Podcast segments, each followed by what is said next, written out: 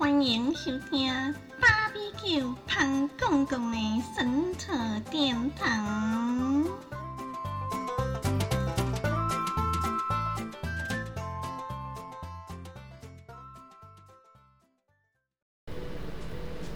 Hello，大家好，我是 Q 江，好久没有更新单集了，大家最近还好吗？嗯，今天呢又是介绍神明的特辑。这次介绍的神明，大多数人可能会比较少接触或知道。那也因为这样，我想先做出来让大家认识。对，因为这样子，大家如果之后可能到庙里去拜拜的话，会更容易注意到他。那今天的介绍的主角呢是王天君。王天君的本名叫做王善，善良的善。那还有称作王灵官，或是灵官王元帅。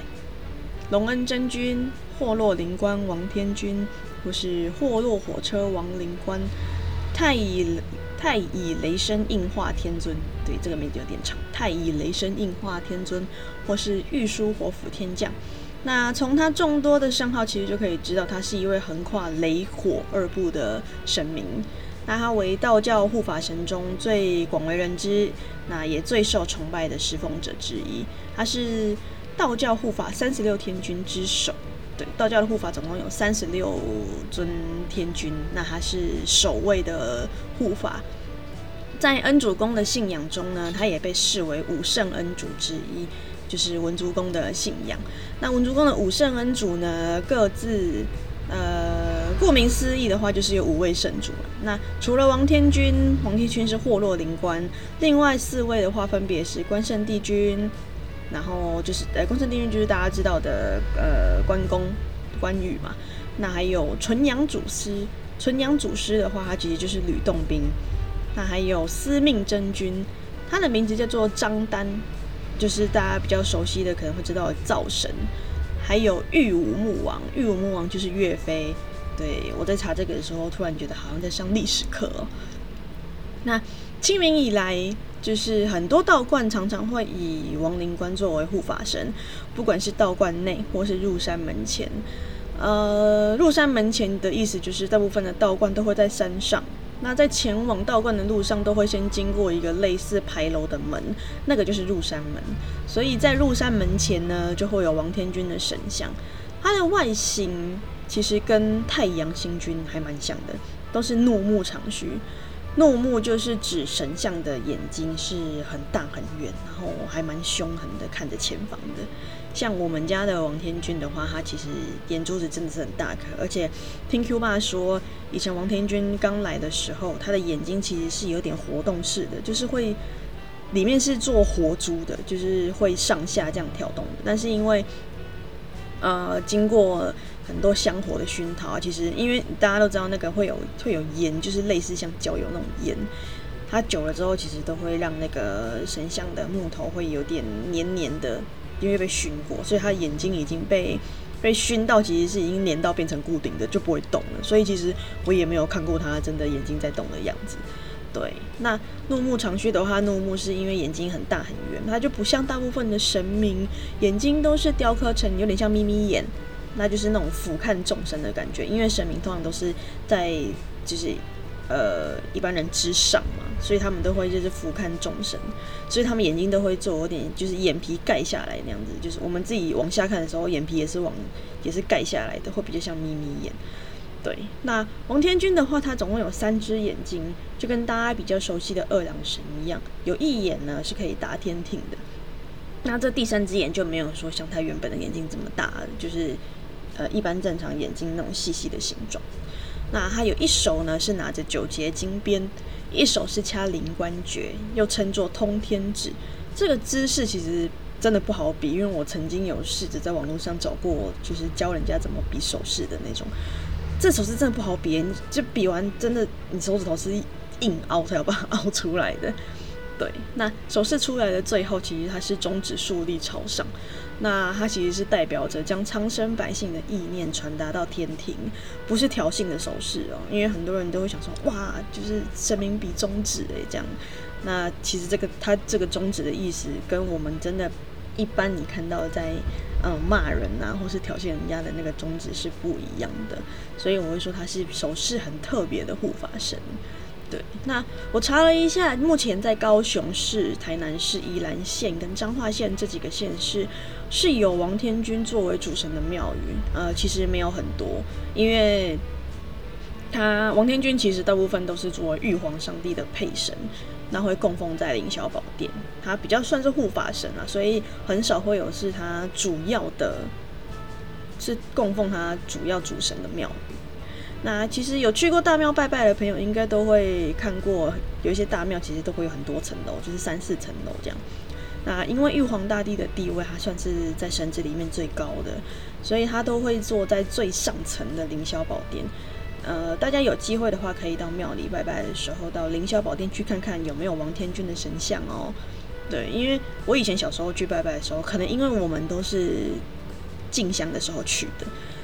那静香其实我们就算，即便我还是很小的小朋友，我们还是工作人员，所以我们都只有待在就是一楼的大殿，就是主神的一楼的部部分而已。我们很少走到二三四楼去。那只有到后来，就是就是真的长比较大之后，那。知道怎么分配时间的，在就即便是工作人员休息的时候，我们也会哎跑去楼上看看每一间庙不同的楼层拜的是什么样不同的神明，那就是简单用手去拜一拜也都 OK。那有时候会去看一下他们有哪一些神像是我们没有看过的，但是因为真的太多了，所以我真的记不得。那大家如果听完王天君的故事，诶，想要多认识他，想要多看看他不同的样貌的话，就可以再去大庙的时候到凌霄宝殿看看。对，或许会看到王天君的神像哦。那我跟大家分享一个小故事，是我自己曾经跟着朋友去宫庙的时候进香去的一间庙。它在宜兰的外澳有一间叫接天宫，接天宫的主神是玄天上帝。那在入庙前，其实它有一个很大的穿堂，那个穿堂。嗯，就供奉着一尊比一般人大，大概我想应该有三倍以上的王天君像，真的很大，超大的。而且他那个王天君像是看起来超级凶狠的那一种。对，然后那一次我在就是正头还没有入庙前，因为我们要入庙一定是会有锣鼓嘛，然后可能会放鞭炮啊等等之类的。那我就听了那个锣鼓声，我整个人就开始非常非常的躁动，然后我觉得我的心跳就是。异常的快速跳动，真的是跳很快的那一种，而且是很大力，你还可以感受到那个心跳是嘣嘣嘣嘣，很像快要跳出来那样子。然后我还不断的想要呕吐，就是干呕。对，那我就自己大概知道会有这样的反应，可能是有神明在靠近我，所以我就是靠着我自己的意志力，把这股力量压下来。因为他一直想窜起来，那我就一直走来走去，我找不到地方躲，因为仪式还没有结束，所以我就一直。躲这边，躲那边，躲这个柱子后面，然后或是躲在其他信众后面这样，但是那感觉就很不对劲，因为我连脚都有点不受控。对，那其实我不太确定这个感觉是不是因为那个王天君的神像散发的那股很强的灵力让我有这样子的感受，还是说是呃我们主神就是这间庙的主神全天上帝是不是有什么事情想要找我，才让我有这么大的反应？对，那因为。这个经验我觉得很特别，想说跟大家分享一下，就是当不同体质遇上神灵的时候，会有什么样的反应？嗯，好，那我们的话来听一下今天的主角王天君的故事吧。时间是发生在宋朝的时期，对，那有一位道人叫做萨守真，又称作萨真人，他是第三十代天师虚静真人的弟子。有一天，他去了一个位在湖南湘阴县有一个村庄，它叫做湘潭。萨真人在经过一间庙宇的时候，发现村民都用牛、牛啊、羊啊、猪啊这些畜生的血肉在祭祀这间庙的主神。那这间庙的主神是南斗火神，其实也就是王天君的前身。那萨真人真的觉得这样子萨身祭拜实在是有违天德，所以他就施法用符火把南斗火神的庙给烧了。就整个烧掉了。那南斗火神，因为他也是神，但是他因为自己的庙很无缘无故的被烧掉，当然会觉得很生气啊，所以他就很愤愤不平，他就直接上奏天庭，跑去找玉皇大帝告状。最后玉皇大帝听完之后，决定赐给南斗火神一只九节金鞭，然后还在他的额头上开了一只慧眼，也就是他那一个第三只眼。并且准许他暗中跟着这一位萨真人。如果萨真人真的一旦有过失犯错的话，那南斗火神就可以直接报仇。对，结果没想到南斗火神就这样跟了萨真人十二年。这十二年期间，南斗火神发现萨真人的道行跟品德都十分令人崇仰。有一天，萨真人在河边洗脚，发现身后有一位金甲神将，就问他说：“你是何人？”南斗火神就说：“我本来是香音县村庄的庙神，被你无缘无故烧了我的庙，所以我一直跟在你身边等你犯错，这样我就可以报仇。但十二年来都没有发现你有一丁点的过错，所以我很敬仰你的道行，并且希望能够拜萨真人为师。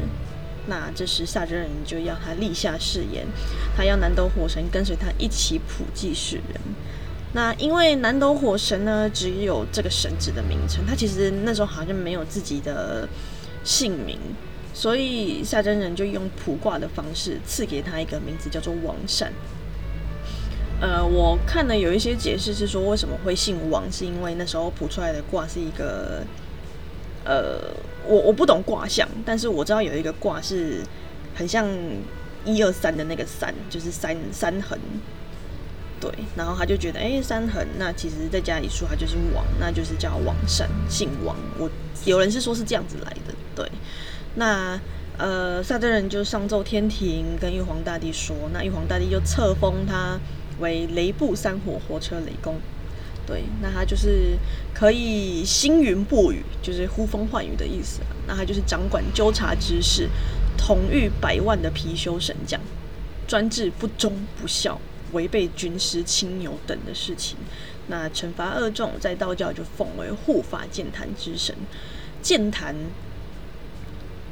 的监是有点像监视、监护人的监，那坛就是道坛的坛，神坛的坛。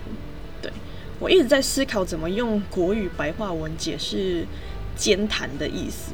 因为我们家在跟就是在讲的跟神明有关的事情，都是讲台语。像 Q 八在念王天君的名字的时候，都会说“后楼灵官干多王天君”。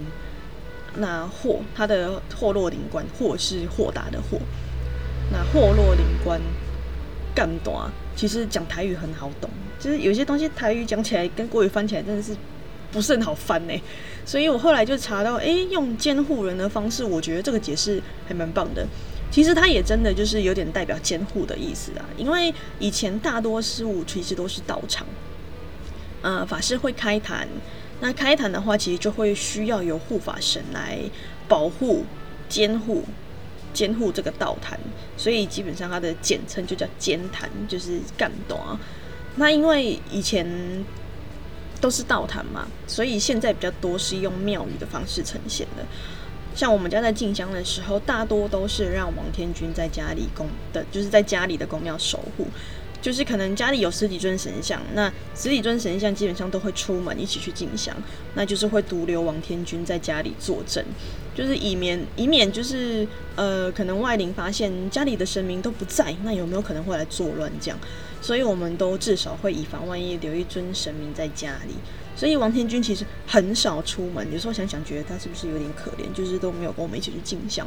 因为我觉得对神明来讲，进香有时候，嗯，有点像出去玩，可能也有回娘家的意思。因为我们有时候会回到呃特定神明的，就是主就是祖庙，我们有点像回娘家的意思。但他都他基本上就就没有一起跟我们出去玩这样。不过因为他的本身职责就是在就是在建坛，就是干多。所以也合情合理啦。其实我印象中，他也曾经有跟我们去进香过的，因为那一次好像我们是留济公师傅在家里吧。印象中我有点忘记了，还是土地就是福德正神土地公，我真的忘了。所以我真的在找王天君的照片的时候，我发现我每次进香，我都会帮帮我们请神尊的人跟神尊一起拍照。但我发现我找不到。请王天君的照片呢？